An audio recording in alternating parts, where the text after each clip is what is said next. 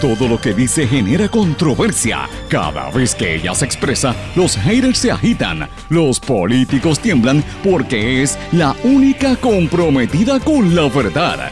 Periodista, bloguera, relacionista licenciada, analista de la noticia, escritora y le dicen la provocadora en las redes sociales. Y ahora comienza en blanco y negro con Sandra Rodríguez Coto. Bienvenidos a su programa en blanco y negro con Sandra para hoy martes 15 de diciembre del 2020. Les saluda Sandra Rodríguez Coto. Inicia el vacuna papelón, un momento positivo, bueno y más que nada importante, como lo es el comienzo de la vacunación contra esta enfermedad que ya ha cobrado a sobre 1.300 vidas, infectando a más de 120.000 puertorriqueños. Comienza con protagonismos y propaganda entre el Hospital Ashford y la Fortaleza. Y mientras se había la guerra entre Fortaleza y, la, y el Presby, y Fortaleza detuvo al Presby para que ellos sean los primeros con el Photo Opportunity, con la vacuna. Más de 700 profesionales de salud que están exponiendo su vida en la primera línea esperan por el incentivo federal por el COVID que no se lo han dado. Y los empleados de los hospitales IMA se tienen que tirar a la calle ante los abusos. Hoy vamos a hablar de esto y mientras tanto ¿Dónde está el secretario de Salud, Lorenzo González, en un momento tan crítico? Su ausencia es más que elocuente. Siguen las pugnas electorales. Tribunal desestima intento del alcalde Papichi Seda de impugnar los pibazos, pero la comisión arrastra los pies con el recuento de votos writing en Guánica mientras Victoria Ciudadana pide formalmente un recuento de todas las papeletas de la Unidad 77 en San Juan. Prevaleció la democracia, dijo Joe Biden en un discurso a la nación americana luego de certificarse su victoria como presidente formal de los Estados Unidos. Habló de los planes de futuro y acusaciones a Trump de un asalto sin precedentes como intentó hacer a la democracia. Señores, y hoy hablamos de que se confirman los nexos de Puerto Rico con el escándalo político y de narcotráfico que sacude a la República Dominicana y que la prensa aquí no quiere tocar ni con una vara larga.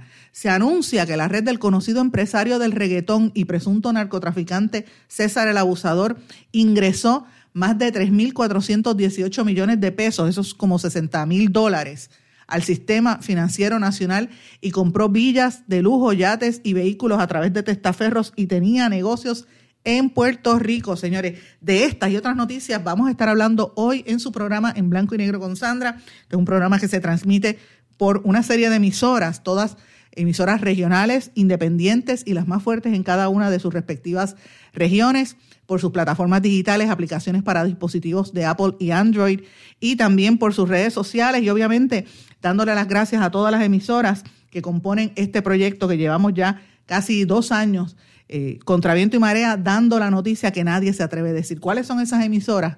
Radio Grito, 1200 AM Lares, el Radio Grito 93.3 FM en Aguadilla, X61, que es el 610 AM Patillas y toda la zona sureste de Puerto Rico, también el 94.3 FM. En la cadena WIAC por el WYAC 930 AM Cabo Rojo Mayagüez, WIAC 740 AM Zona Metropolitana y por Radio Raíces WLRP 1460 AM La Voz del Pepino en San Sebastián. Todas estas emisoras eh, son las que componen la transmisión de este proyecto por casi, casi tres años, debo decir, no dos, tres, tres años vamos a cumplir ya mismo. Y venimos con proyectos y con noticias exclusivas como hemos hecho a lo largo de todo este tiempo. Usted puede conseguir este programa a través de podcast en cualquiera de las aplicaciones. Yo les recomiendo que se suscriba a Anchor a las 8 de la noche. Se retransmite de manera diferida en la emisora web radioacromática.com y como siempre le digo, puede conectarse a través de mis redes sociales Facebook, Twitter, Instagram, LinkedIn o nos envía un correo electrónico a en blanco y negro con sandra arroba gmail.com. Vamos de lleno con los temas para el día de hoy. En blanco y negro con Sandra Rodríguez Coto. Bienvenidos a su programa en blanco y negro con Sandra. Hoy es martes y como dijimos en el día de ayer, esta semana prometía, miren, esto no para, esto ha sido muy fuerte en términos noticiosos. Pero antes de hablar de los temas, quiero reiterar, como hemos hecho desde que empezó el mes de diciembre, que nos hemos unido, hemos lanzado esta campaña de recaudación de fondos a favor de nuestro compañero periodista José Omar Díaz. No podemos olvidar a los periodistas regionales, aunque a veces en San Juan la gente se olvida de que existen. Pues mira, hay gente haciendo un trabajo valioso y gente importante. Y nuestro amigo José Omar Díaz, eh, compañero de la emisora X61, se encuentra en la ciudad de Boston, pasando allí muchas vicisitudes con un frío pelú como está ocurriendo ahora mismo por allá, pero más que nada enfrentando una situación retante de salud. Un aguinaldo por José Omar, ese es el nombre de la campaña y, le eh, recabamos en su corazón en este momento de, Navidad, donde debemos estar unidos todos en familia, ¿verdad? Y, protegiéndonos del COVID. Debemos recordar que siempre hay gente en unas situaciones más difíciles que uno. Yo le quiero apelar a su corazón eh, y, que considere aportar, a ayudar a este compañero periodista que le está pasando muy difícil por allá luchando eh, para tratando y, verdad para mantener su calidad de vida y tratando de mejorar en la condición de salud tan retante que tiene.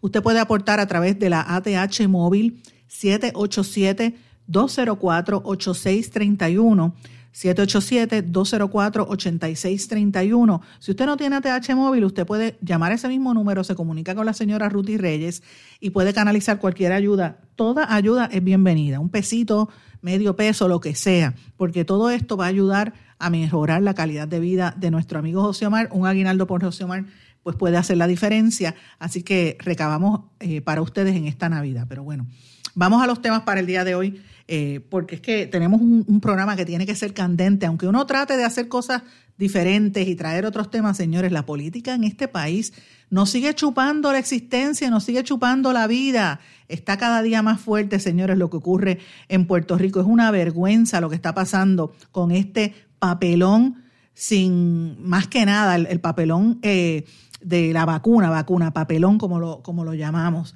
Reina la confusión tras la llegada de la vacuna contra el COVID, eh, algo que debió haber sido de una forma bonita, algo positivo, de hecho una noticia esperada por todos, una noticia que debió haber sido la primera plana. Eh, y, entonces tú ves a la gente en Fortaleza asustado y los políticos diciendo, bueno, ay, ¿por qué propagan información errónea? Miren, vamos a, concentrarnos en la vacuna, pero ¿qué concentrarnos si fue la misma Fortaleza la que provocó este problema? La Fortaleza y más que nada el hospital presbiteriano, el presbi, que fue el que realmente comenzó esto. ¿Por qué? Por motivo político partidista. Eso es lo que hay detrás de todo esto. Eh, no, no, no, se trata de hacer o de sucumbir a la tentación de usar las redes o los medios de comunicación para, en vez de hacer algo positivo, como es el tener ya la vacuna, para difundir mensajes de pánico, sino que se trata de que el pueblo de Puerto Rico se hartó, está cansado de que utilicen el dolor del pueblo para politiquear, para sacar ventajería o para sacar eh, provecho mercade, eh, mercadotecnia, de verdad, de mercadeo, como pretendió hacer el hospital presbiteriano. Y señores, yo tengo que decirlo con nombre y apellido, y es así, es así. El, se supone que por ley federal el, el, plan era que se iba a distribuir la vacuna a todo el mundo y así iba a ser, pero tras bastidores este hospital empezó a moverse, el director ejecutivo y otros miembros del hospital, porque recordemos el, el, espectáculo al principio de la pandemia, la novela que comenzó estaba escrita allí. Allí fue que se trasladó el paciente 0001 cuando empezó el COVID. Ustedes recuerdan aquel capítulo donde hablaba de la pasajera italiana que fue trasladada al presby del, del, eh, de un crucero, si no me equivoco. Era como un guion de una, de una película. Eso comenzó allí. Y entonces el Ashford llevaba semanas tratando de vender la idea de que ellos iban a ser los primeros con la vacuna. Miren, no es que iban a ser los primeros, todos iban a ser eh, a la misma vez. Y cuando ellos anuncian, empiezan a traer las vacunas, que de hecho las trajeron en una guagua, en una cajita, que dicen que eso pues estaba bien, ¿verdad? Pero ¿qué pasa con la, con la Guardia Nacional? Ellos, eh, aparentemente, según la información que hemos eh, indagado, el funcionario que dirige el hospital, ¿verdad? el, director médico, Domingo, que antes estuvo en el hospital San Jorge, pues obviamente él y, el liderato del hospital Ashford están vinculados con el partido de gobierno, con el Partido Nuevo Progresista. Y supuestamente él promovió la idea de que ellos iban a ser los primeros porque el primer paciente fue en el, en el Ashford. Y ellos lo que querían era aprovecharse de que la prensa iba a venir para tomarse la foto poniéndole la primera vacuna. Y la fortaleza le dijo, Nacarile, no, no, no, no, detengan eso, que eso empieza mañana. Entonces, ahí es que se forma todo este berenjenal. Esto lo reportó primero eh, Telemundo, Telenoticias, y se formó eh, un, un berenjenal grandísimo y uno dice, pero ven acá, uno sigue mirando esos papelones y uno tiene que hacerse preguntas, porque señores, no podemos perder de perspectiva que mientras en el Presby, la Guardia Nacional y la Fortaleza hacían este espectáculo, porque después que hacen eso, viene, eh, como todo el mundo se dio cuenta que era, dice Wanda Vázquez, detuvo el proceso, empezaron a caerle arriba a, la gobernadora en las redes sociales, y vino el, el general Reyes de la Guardia Nacional y se echó la culpa también él, porque no podemos olvidar eso. Eso es parte del espectáculo. Y uno mira desde afuera y uno dice, pero ¿qué es esto? ¿Cómo convierten una cosa tan seria en una tontería? Cuando no podemos olvidar que llevamos más de 1.300 muertes. Ayer hubo 10 muertes, hoy miren la situación, más de 600 personas hospitalizadas, 110 mil casos totales desde que empezó la pandemia, entre casos confirmados, casos sospechosos, casos probables. Y aquí es todo lo que se hace es un libreto, un espectáculo. Entonces la pregunta yo la planteé ayer y no las han contestado era cuestión de quién hacía el show primero, la fortaleza o el presby. ¿Quién autorizó a que se llevara allá el presby, que el presby hiciera ese espectáculo, que lo pararon? ¿De quién era el carro que llegaron en un baúl las cajas con las con vacunas? No se supone que eso fueran unas guaguas refrigeradas. ¿Por qué iban en la parte de atrás un baúl de un carro, puesto que el carro tuviera un accidente? Cuando aquí hay negocios que tienen guaguas refrigeradas para transportar ese tipo de, de medicamentos y de tratamiento. Yo pregunto, ¿es el Presby el hospital con más casos de COVID o es que querían el op para promover su marca como los primeros? ¿Por qué no fueron al centro médico, que es donde terminan todo? Porque los hospitales empiezan así y terminan en el centro médico los, los pacientes. ¿Qué vínculos políticos hay entre la gerencia del Presby y el gobierno? ¿Por qué hacer eso si a los demás hospitales lo certificaron? Y yo pregunto, ¿es propio hacer ese espectáculo, ese show, cuando hay tanta gente enferma, cuando hay tanta gente que ha muerto? ¿Eso es ético? ¿Sabe? ¿Quién es el que está hablando que no aparece? Entonces la pregunta es, en este momento, que es un momento histórico donde se supone que venga la vacuna, donde se están dando todas estas situaciones, el general Reyes fue a, todos los programas de televisión a, a darse golpes de pecho, no fui yo, no fui yo, para tratar de desviar las burlas que se estaban haciendo y, la molestia que había en la calle.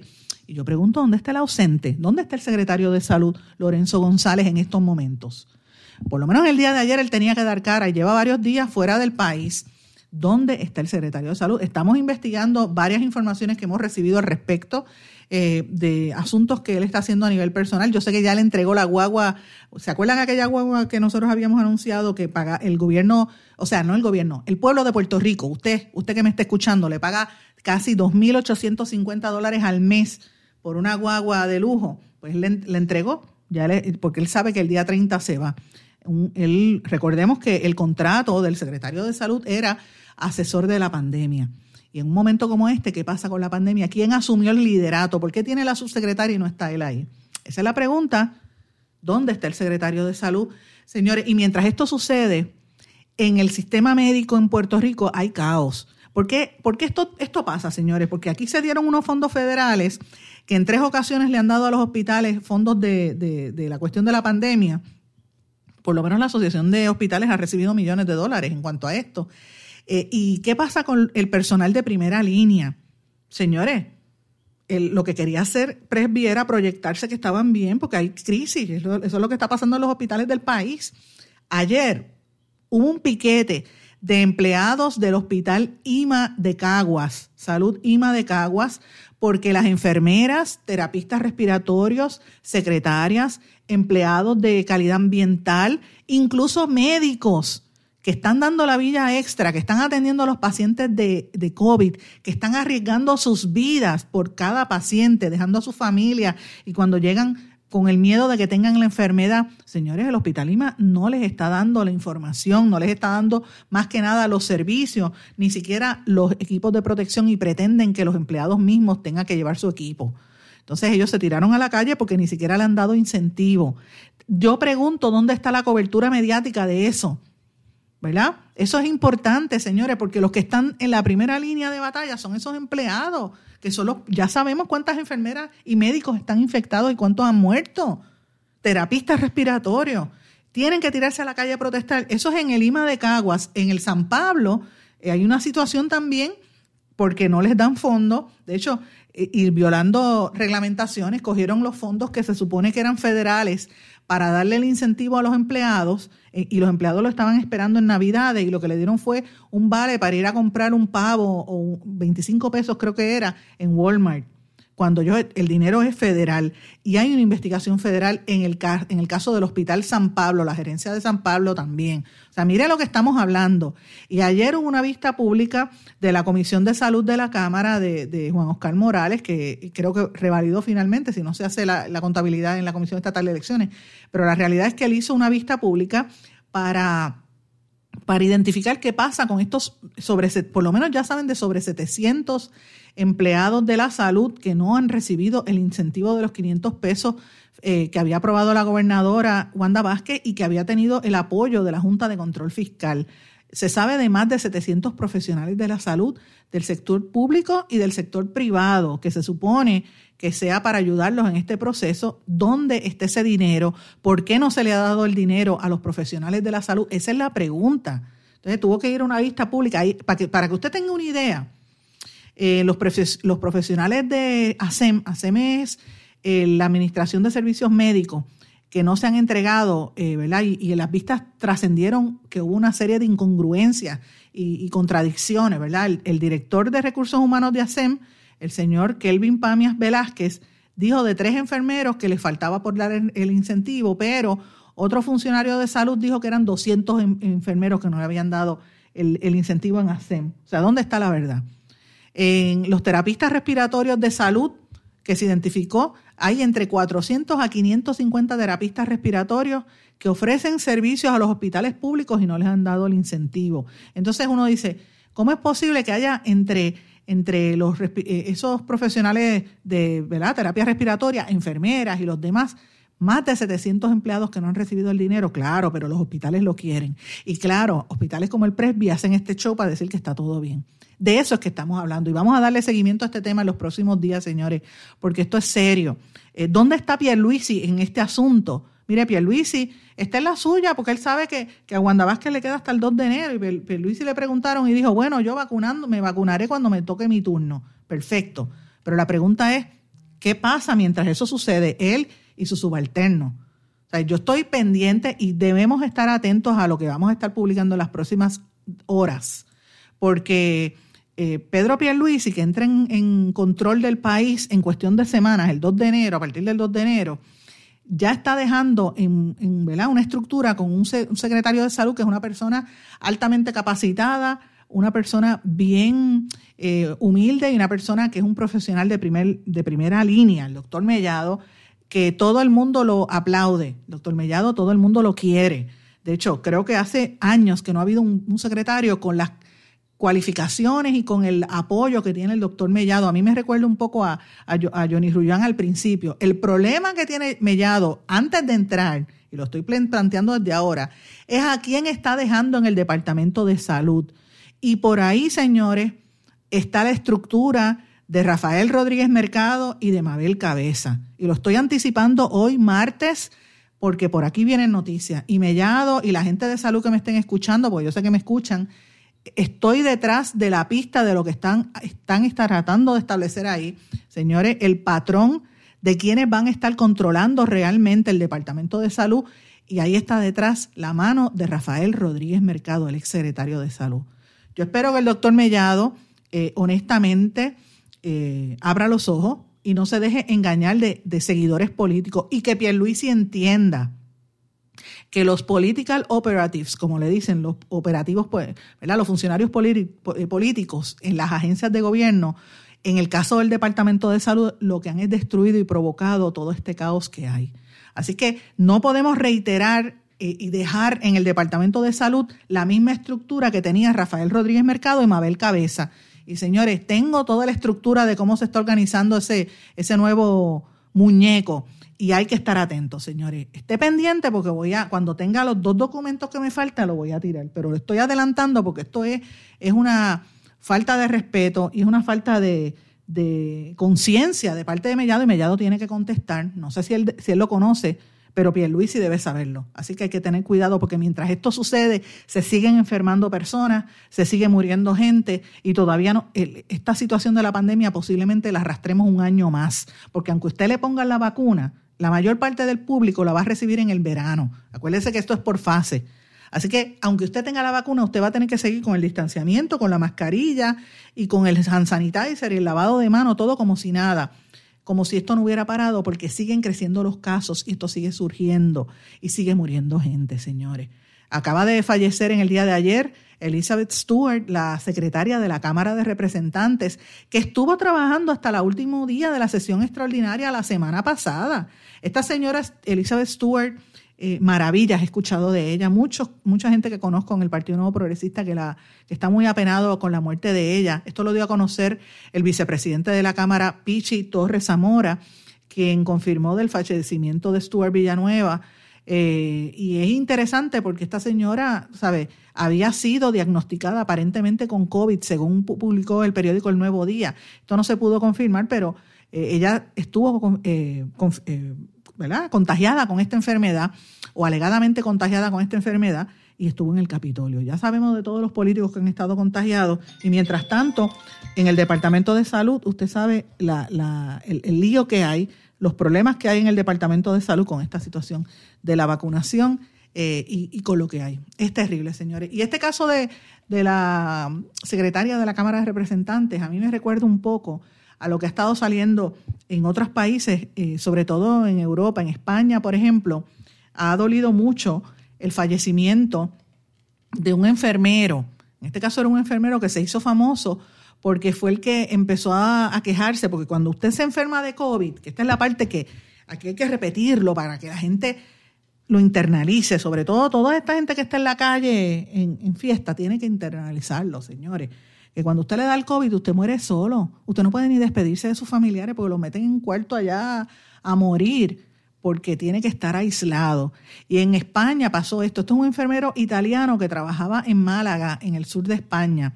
Y él empezó eh, a hacer unos vídeos y a unos llamamientos a nivel eh, de las redes sociales, se tornó viral, pidiendo que los enfermos que estaban terminales, muriéndose, que por favor pudiesen despedirse de sus familiares y de sus allegados porque la soledad que experimentan los pacientes del COVID, eso es la parte más difícil, usted no puede tener contacto con nadie.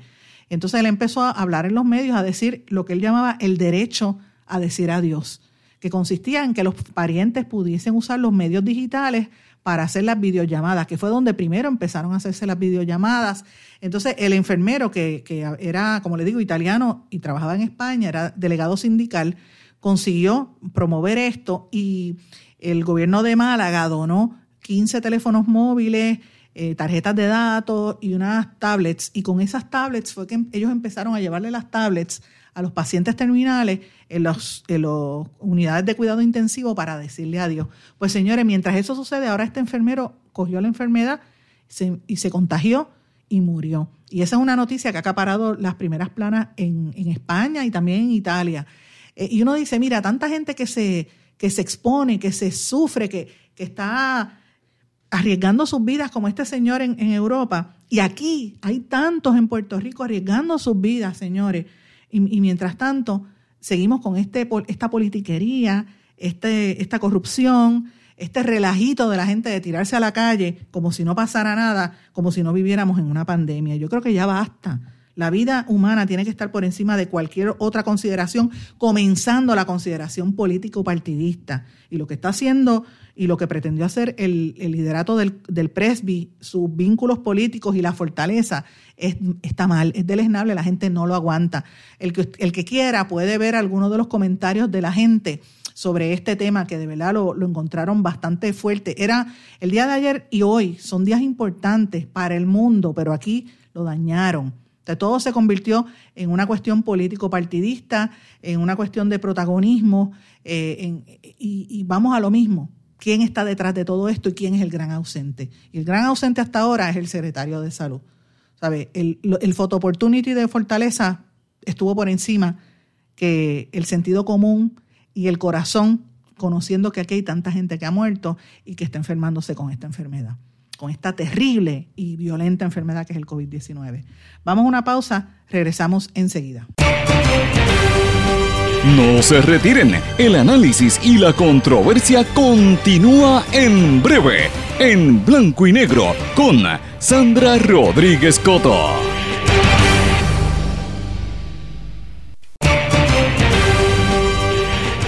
Y ya regresamos con el programa de la verdad, en blanco y negro, con Sandra Rodríguez Coto. Regresamos en blanco y negro con Sandra. Bueno, vamos a hablar de las elecciones. Todavía tenemos que estar hablando de este tema. El, desastre no para, eh, producto de la reforma electoral, que ha sido una deforma en vez de una reforma. Señores, el caso de Guánica sigue dando de qué hablar, siguen arrastrando los pies con el tema de, Guánica eh, y hay caos en ese pueblo. Bendito, un pueblo que ha, sufrido, la gente de Guánica está sufriendo eh, y no ha parado. Este año ha sido terrible para ellos por la situación de los temblores y por la situación del huracán político que ha habido después de las elecciones. Eh, no acaban de certificar al candidato por nominación directa y ayer el Tribunal Superior, el juez Anthony Cuevas, desestimó un recurso que radicó el incumbente Santos Seda Papichi, como le dicen al alcalde, que trató de, eh, eh, evitar que se validaran los votos mixtos o los llamados pibazos. El tribunal dijo que no eh, de acuerdo al Código Electoral, artículo 13.2 dijo que no. Entonces que no tenían jurisdicción sobre el caso, que hay que, hay que mirarlo. Y es interesante porque en, en la situación está bien fuerte. O sea, Guánica, el, que ganó, el que la Comisión Estatal de Elecciones certificó al popular. Perdón, el popular es Ismael Titi Rodríguez. Y él ganó con 1.962 votos. 1.962. El PNP Papichi obtuvo 1953, o sea, quedó en segundo lugar según la estadística. Pero cuando miran los votos por nominación directa de Galdo Cruz Vélez, son 2.041. Y eso es lo que están impugnando, porque no se sabe si esos votos se los van a adjudicar al, al, militar Edgardo Cruz Vélez. Así que todavía estamos en veremos, esto siguen este, atrasando y estirando la agonía ahí. Lo mismo que pasa en, el, en San Juan. El Partido Victoria Ciudadana, a través del comisionado electoral Olvin Valentín, sometieron una petición formal al presidente de la Comisión Estatal de Elecciones, eh, Juan eh, Francisco Rosado Colomer, para que no certifique todavía a un ganador en San Juan hasta que no se celebre el recuento de todas las papeletas de la unidad 77 de San Juan, que incluye los votos adelantados porque no cuadran. O sea, no cuadran, no cuadran. Y por más que traten de, empastelar o empapelar o maquillar, como usted le quiera poner, el adjetivo que usted quiera poner, no cuadran los números. Y eso pues hay que dársela a Victoria Ciudadana, que ha estado ahí combativo. Vamos a ver qué pasa allí. Eh, mientras eso sucede, hay que destacar que el, en el gobierno pues las cosas han tratado de seguir eh, su curso, ¿verdad? Su curso normal de acción. El gobernador electo Pedro Pierluisi ha estado anunciando eh, quiénes serían miembros de su gabinete, nombró a su, a su equipo de allegados como era de esperarse, designó, por ejemplo, a, la gente que está más cerca de él, a su, actual, actual secretaria de, la gobernación, a la de la administradora de la fortaleza y eh, a eso eh, la, nombró como directora de DACO, ¿verdad? La secretaria de DACO, a Carmen Salgado. A la secretaria de la gobernación nombró a Noelia García, que es la actual directora del Distrito del Centro de Convenciones, y a su portavoz de prensa, Sheila Anglero, la nombró como secretaria de prensa. También como asesora principal tiene a Ileana Borges, que siempre ha estado con y a través de los años, pues fue designada como directora de la Oficina de Nombramientos Judiciales y a Rosemary Vizcarrondo la nombraron como directora de Asuntos Públicos y Programáticos. Y esto es importante, señores. Ah, esto quiero mencionarle, todos estos nombramientos eh, no, necesitan el aval legislativo, son la gente que va a estar cercano a él. Borges, por ejemplo, Liliana Borges es una, es una dama y una mujer extraordinaria. Yo la conozco hace más de 20 años trabaja con Pierluisi desde que él era secretario de Justicia en el 1993, así que imagínense. Eh, y siempre y ha sido también, ella fue asesora de la Junta de Control Fiscal, así que veremos el rol que va a asumir en este proceso. No necesitan el aval legislativo y es obvio que el, que el nuevo gobernador quiere tener a su lado a la gente que sea cercana a él. Él dijo ayer también, Pierluisi, que él favorece que se llene la vacante en el Supremo. Oigan, esto es importante. Yo creo que por ahí vienen unos acuerdos con Wanda Vázquez para ver quién es el que van a nombrar en el Tribunal Supremo con la salida de Anabel Rodríguez. Hay que estar pendientes a eso, mis amigos. Quiero cambiarles el tema y, mencionarles algo importante, eh, y esto es un comunicado de prensa que emitió, que emitieron en el día de ayer. Las personas que recibieron cartas de cobro de FEMA tienen hasta el viernes de esta, de esta semana para solicitar asistencia legal libre de costo bajo el Instituto de Educación Práctica del Colegio de Abogados y Abogadas que lo pueden ayudar. Así que si usted ha recibido una carta de cobro por FEMA después del paso del huracán Irma y María, puede llamar al 939-545-4550. 939-545-4550 para recibir información, porque los datos que están diciendo ahora mismo, según la licenciada Emily Colón, directora ejecutiva de este instituto, dice que es bien preocupante.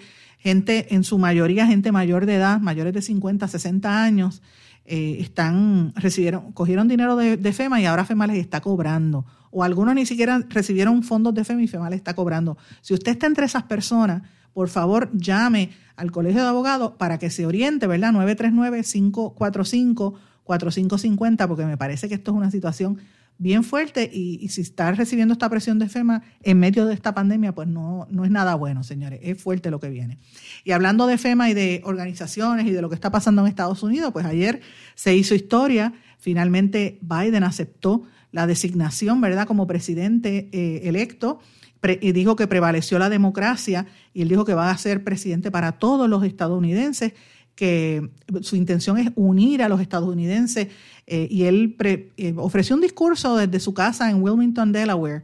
De hecho, estaba tosiendo fuertemente, le dieron haber dado un vaso de agua a los que escucharon el, anuncio de Biden, eh, y donde decía pues que eh, lo que trató de hacer Trump fue un asalto a la democracia que Biden no lo permitió. Así que me parece interesante cómo fue ratificada su votación por el, Colegio Electoral de los Estados Unidos. Y hay una nota aquí, el Colegio Electoral es una institución eh, que siempre ha estado, ¿verdad? Eh, que certifica las victorias de los, de los gobernantes, está desde que comenzó la nación americana. Y, de hecho Biden fue uno de los que en las elecciones anteriores tuvo que informarle al Congreso lo que dijo el colegio electoral cuando ganó Trump. Él, lo estaba narrando, pero miren qué cosa, como es la, la, ¿verdad? El, karma, por decirlo así. Uno de los miembros de ese colegio electoral, ¿usted sabe quién era? Que votó a favor de Biden y no para ratificar a Biden y, sacar a Trump.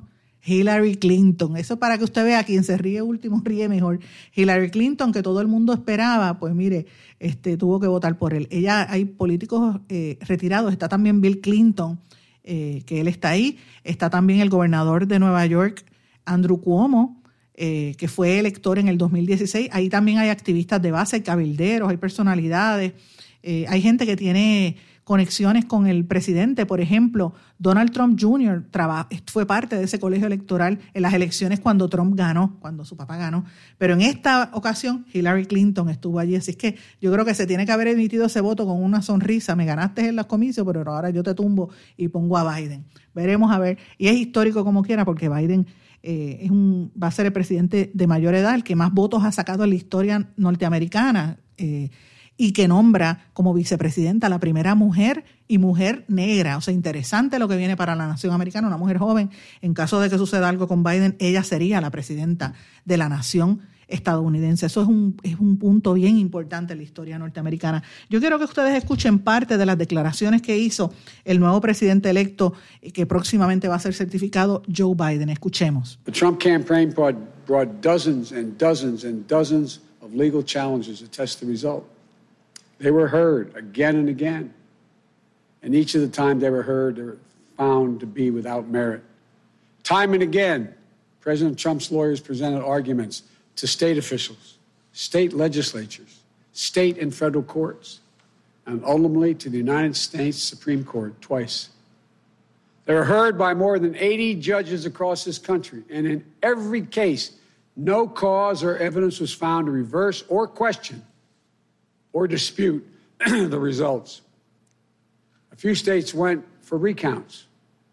All the counts were confirmed. The results in Georgia were counted three times. Didn't change the outcome. The recount conducted in Wisconsin actually saw our margin grow. The margin we had in Michigan was 14 times the margin President Trump won that state by four years ago. Our margin in Pennsylvania was nearly twice the size of the Trump margin four years ago. and yet, none of this has stopped baseless claims about the legitimacy of the results. Even more stunning, 17 Republican attorneys general and 126 Republican members of the, members of the Congress actually, they actually signed on to a lawsuit filed by the state of Texas. That lawsuit asked the United States Supreme Court to reject the certified vote counts in Georgia, Michigan, Pennsylvania, and Wisconsin. This legal maneuver was an effort by elected officials and one group of states to try to get the Supreme Court to wipe out the votes of more than 20 million Americans in other states and to hand the presidency to a candidate who lost the Electoral College, lost the popular vote, and lost each and every one of the states whose votes they were trying to reverse. It's a position so extreme, we've never seen it before. A position that refused to respect the will of the people, refused to respect the rule of law, and refused to honor our Constitution. Thankfully, a unanimous Supreme Court immediately and completely rejected this effort. The court sent a clear signal to President Trump that they would be no part of an unprecedented assault on our democracy. Every single avenue was made available to President Trump to contest the results. He took full advantage of each and every one of those avenues. President Trump was denied no course of action he wanted to take. He took his case to Republican governors and Republican Secretary of State, as he criticized many of them, to Republican state legislatures, to Republican appointed judges at every level. And in the case decided after the Supreme Court's latest rejection, a judge appointed by President Trump wrote, wrote, quote, this court has allowed the plaintiff the chance to make his case, and he has lost on the merits. End of quote. Lost on the merits. Even President Trump's own cybersecurity chief, overseeing our elections, said it was the most secure election in American history and summarily was let go. Let me say it again. His own cybersecurity chief, overseeing this election, said it was the most secure in American history. You know, respecting the will of the people is at the heart of our democracy, even when we find those results hard to accept. But that's the obligation of those who've taken on a sworn duty to uphold the Constitution. Four years ago, when I was a sitting vice president of the United States, it was my responsibility to announce the tally of the Electoral College votes in the joint session of Congress that voted to elect Donald Trump. I did my job. And I'm pleased, but not surprised, by the number of my former Republican colleagues in the Senate who have acknowledged already the results of the Electoral College. I thank them, and I'm convinced we can work together for the good of the nation on many subjects. No se retiren, el análisis y la controversia continúa en breve, en blanco y negro, con Sandra Rodríguez Coto. ¿Tienes una emergencia de salud en tu familia? En las salas de emergencia de Menonita estamos para atenderte en cualquier momento y de manera segura. Hemos establecido estrictas medidas de protección y seguridad para que tu visita a la sala de emergencia no sea una preocupación. Tu emergencia la atendemos en Menonita. Ven tranquilo a tu centro de salud o sala de emergencia menonita más cercana. Contamos con médicos, especialistas, pediatras, laboratorio, rayos X y más. Tú nos conoces. Confía tu salud en Menonita. Con nosotros estás seguro.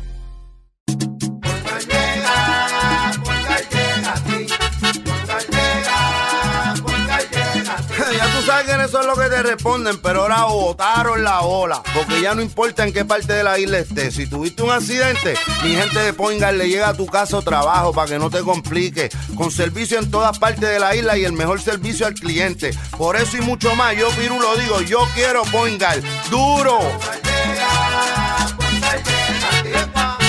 Quítese el dolor de cabeza con sus obligaciones de contabilidad con los servicios que presta Villalba y Villalba Company. Directo, personal y con sensibilidad humana. Lo que se busca en un verdadero asesor de contabilidad para todo tipo de servicio de contabilidad, pago de IBU, pago de nómina, informes trimestrales y anuales y otros. Ofrecen servicio directo personalizado. Villalba y Villalba Company. Para orientaciones, su teléfono el 939-336-5774.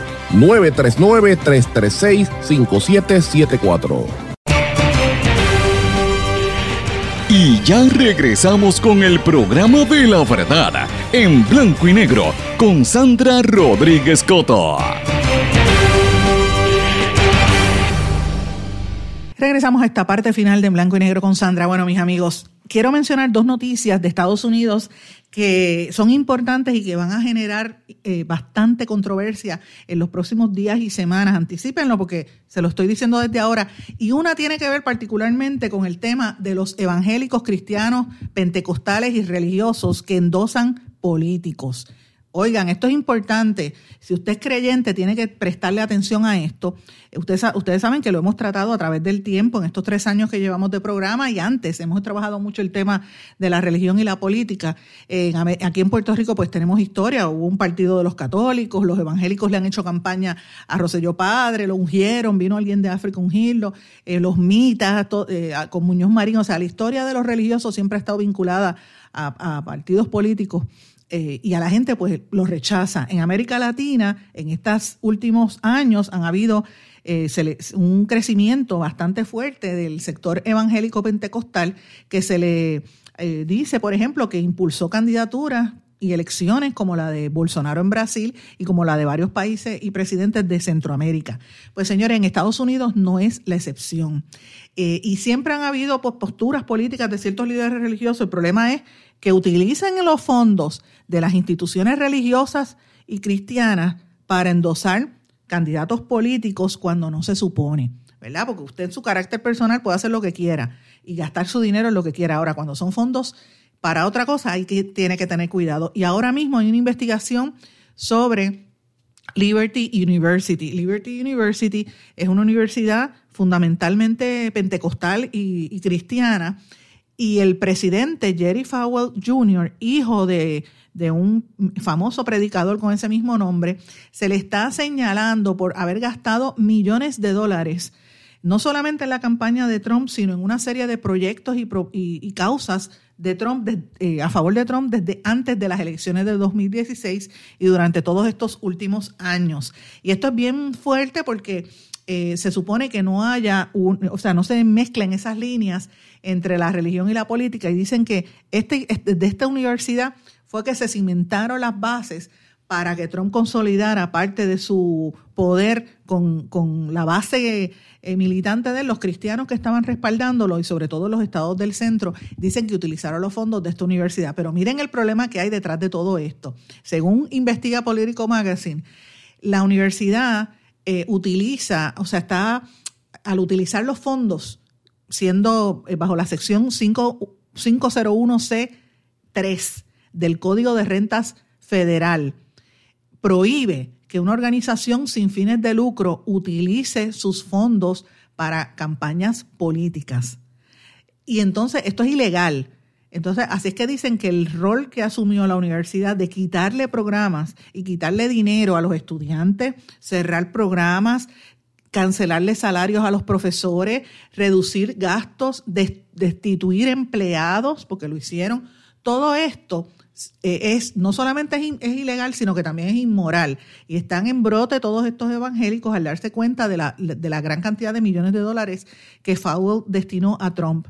Y el problema es que la Junta de Síndicos de la universidad dice que ya esto es una situación aunque ellos son conservadores y, ¿verdad? Este, favorecían al, republicano, consideran que esto es una eh, situación ilegal. El presidente de, la Universidad de Fowler tuvo que renunciar en agosto en medio de una serie de reportes sobre eh, ¿verdad? movimientos dudosos de la universidad con el fondo de la universidad, negocios que hizo para supuestamente beneficiar a su esposa y a miembros de su familia, pero lo que no sabían era que había gastado tanto dinero en la campaña de Trump. Él, él, él, cogía dinero de la universidad, por ejemplo, de estudiantes, centros de estudiantes, salarios a los empleados que eran conserjes y empleados este de mantenimiento y lo utilizaba para hacer campaña en Facebook a favor de Trump. Así que imagínense, yo le pregunto a ustedes qué líderes religiosos hacen eso ahora mismo, por ejemplo, aquí en Puerto Rico, y qué representa eso para la institución y para la organización cristiana.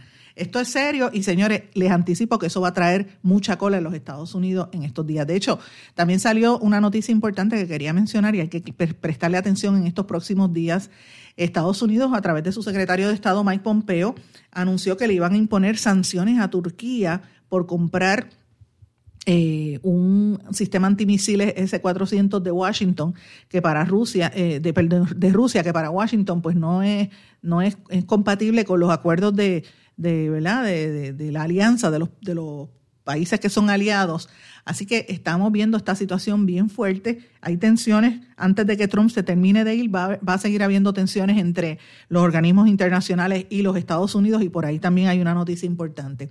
Señores, las muertes por COVID a nivel global suben a 1.6 millones de dólares con sobre 70.8 millones de contagios en las últimas 10 o 12 horas. Esta situación la reporta la Organización Mundial de la Salud y es bien fuerte. Pfizer negocia con Estados Unidos ya el suministro de otra nueva eh, ola de sobre 100 millones de dosis porque saben que esta primera que están empezando a, distribuir no les va a dar. Mientras tanto, la Sputnik V muestra, no Sputnik 5, sino Sputnik V, demuestra eficacia en 91.4% de los eh, de los casos en la tercera fase de los ensayos clínicos que está haciendo el Centro Gamaleya en Rusia junto a entonces que AstraZeneca se unió a ellos, van a hacer eso la distribución. Y Oliver Stone, el ganador de tres premios Oscar en, estadounidense, confirmó que se vacunó contra el COVID, pero lo que usó fue, él, usó esa vacuna, la rusa, y dice que es que él no entiende por qué esta vacuna está siendo ignorada cuando tiene mejor eh, alcance que otras. Mientras tanto, todo esto, yo reitero, las la vacunas, la que sea, hay que probarla, hay que utilizarla y hay que distribuirla a los países que más necesitan, porque esta ola del COVID sigue saliendo, eh, siguen creciendo casos y de hecho la Organización Mundial de la Salud acaba de reportar que en el Reino Unido encontraron, lo, lo aceptaron y lo comentaron incluso hasta en el, hasta en el Parlamento, la nueva, hay una nueva variante del COVID y, los políticos están preocupados porque esta nueva variante del COVID que se registró en Inglaterra se propaga casi un 100, eh, casi un 100%, 101% de veces más rápido que el COVID regular. O sea, ya en cuestión de días lleva más de mil personas afectadas con esta nueva cepa que aparentemente no tiene no, no responde a los mismos tratamientos de las otras y, la ven mucho más mortal. Así es que hay que tener cuidado con esta situación. Pero bueno, mis amigos, quiero dedicarle estos últimos momentos del programa a la noticia que eh, trabajamos durante desde el viernes hasta fin de semana y ayer. Ustedes saben que hemos hablado de la operación antipulpo en la República Dominicana, el tema que no quieren ni tocar con una vara larga los medios aquí. ¿Por qué? Porque esto vincula a empresarios y entidades y negocios que se realizan en Puerto Rico. Me refiero a los líderes políticos y hermanos de, por lo menos dos hermanos del expresidente Danilo Medina, que los arrestaron por corrupción, lavado de dinero y robo de activos del gobierno de la República Dominicana eh, y, lo están lavando dinero fuera incluso del país. Esa, eh, ustedes saben que lo hablamos durante el día de ayer con el compañero periodista eh, Francisco Tavares, el demócrata, allá en la República Dominicana. Y esta situación sigue saliéndose de proporción, ¿verdad? Para que tengan una idea, el, como les dije ayer, ese caso tiene dos vertientes. Tiene la vertiente política, donde están metidos, que han arrestado todas estas, estas figuras, incluyendo dos hermanos de, de Danilo Medina, Magali y Alexis. Alexis era el cabecilla de la estructura y se supone que arresten en estos días a una tercera hermana del expresidente. También se van familiares de, su, de la esposa del, del expresidente, cuñados y otros que están metidos en ese, en ese dinero, en ese bacanal de dinero del pobre en la República. Y esa es una vertiente, pero la otra vertiente son los vínculos que tenían algunos de estos funcionarios del esquema con narcotraficantes. Y ahí está el caso de César Peralta, alias César el Abusador, que era un empresario mediático y un empresario del reggaetón. Entonces las investigaciones que están realizando el FBI, la DEA y otros organismos este, de los Estados Unidos y de la República Dominicana ya han confirmado que este señor César el Abusador eh, estaba operando desde el 1997 el sistema, fue creando ese sistema de drogas y le generó millones de dólares para el tráfico de, de, drogas en esta región. El FBI y las organizaciones este, estadounidenses han confirmado que la organización operaba desde República Dominicana, traía cocaína y heroína desde Colombia la llevaban a la República Dominicana, de República Dominicana la traían a Puerto Rico y de Puerto Rico entonces iba a los Estados Unidos. Ese era el tráfico que había, ya está confirmado, está saliendo en toda la prensa eh, dominicana. Yo no entiendo por qué esto aquí no le dan la, importancia que esto reviste, porque es un tema de, seguridad. Eh, hay unas cosas que mencionan, por ejemplo, él había sido este señor Peralta había estado desde el 1997 operando este, este negocio.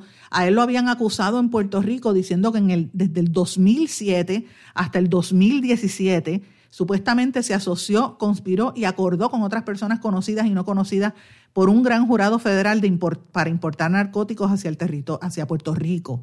Este señor empezó en el mundo del narcotráfico basado en sobornos que le hacía a los, a los empleados del gobierno de, los, de República Dominicana. Y no solamente traía, empezó a traer a Puerto Rico, sino que empezó a llevar a Miami, también a Miami. Eh, y es una, una, una estructura muy fuerte, ya han sacado el perfil de quienes eran sus ayudantes para, para las autoridades dominicanas le llaman César Emilio Peralta. En Puerto Rico le llaman César Emilio Peralta Adames. En, el mundo del narco le han puesto varios apodos, entre ellos le decían el abusador y, en, el más reciente el pesado. En el 1997 las autoridades en Puerto Rico dicen que comenzó su eh, carrera en el mundo del narcotráfico eh, y lo han detuvieron en tres ocasiones aquí en Puerto Rico en el 2000, 2008 y 2015 eh, y no se sabe qué pasó. ¿Qué es lo que cómo él logró ya este, llevar el dinero, ya se corroboró, por lo menos ya está corroborado, 3.418 millones de pesos dominicanos, que esos son como 60 mil dólares, que transportó de aquí allá. Eh, y, la estructura, el, organigrama que, presentaron los agentes del FBI, decían que este señor creaba discotecas Quora, VIP Room, Flow Gallery Lounge, Aqua Club, Comercio Alpanino, entre otras empresas que eran parte su entramado de lavado de dinero. Y en esas entidades era donde él, a través del ex pelotero Octavio Dotel, pelotero de grandes ligas, eran los que le llevaban la gente famosa a él. Al pelotero de grandes ligas lo arrestaron. También arrestaron otra serie de personas en distintas partes de, la República Dominicana, incluyendo uno que le llamaban, eh, uno que había sido sargento del ejército y se convirtió en el jefe de seguridad de César el Abusador, este era el, alias El Nato. Pues este El Nato era el que le hacía los contactos con los reggaetoneros en Puerto Rico, señores. Y a través de este hombre es que él llegó a Osuna, a, Daddy Yankee, a Farruco, más que nada a Farruco, Osuna, Anuel y otros eh, reggaetoneros importantes que estaban haciendo funciones allá. Las investigaciones en la República Dominicana ahora se están centrando en los negocios, más allá de las discotecas, sino en las películas y, la, y ¿verdad? los programas de, que hacían, los videos y las grabaciones que estaban filmando en la capital dominicana, porque esto también incluye a gente del mundo de esa, del espectáculo del cine y de la televisión dominicana. Señores, esto continúa y vamos a estar pendientes a lo que ocurre allá y, el, y más que nada el por qué en Puerto Rico no hablan de este asunto. La pregunta es, ¿a quién toca y por qué aquí no quieren que se sepa? ¿Mm? Por ahí vienen sorpresas, señores. Mis amigos, tengo que despedirme, no tengo tiempo para más. Yo le doy las gracias por su sintonía. Les agradezco todo su apoyo, su, su gestión para nosotros continuar este esfuerzo de periodismo independiente, más que nada por traer la información que nadie quiere hablar, lo que nadie se atreve a decir, lo vamos a decir aquí. Señores, que pasen muy buenas tardes. Será hasta mañana en blanco y negro con Sandra. ¿Se quedó con ganas de más? Busque a Sandra Rodríguez Coto en las redes sociales o acceda a en blanco y porque a la hora de decir la verdad solo hay una persona en la cual se puede confiar. Sandra Rodríguez Coto en blanco y negro.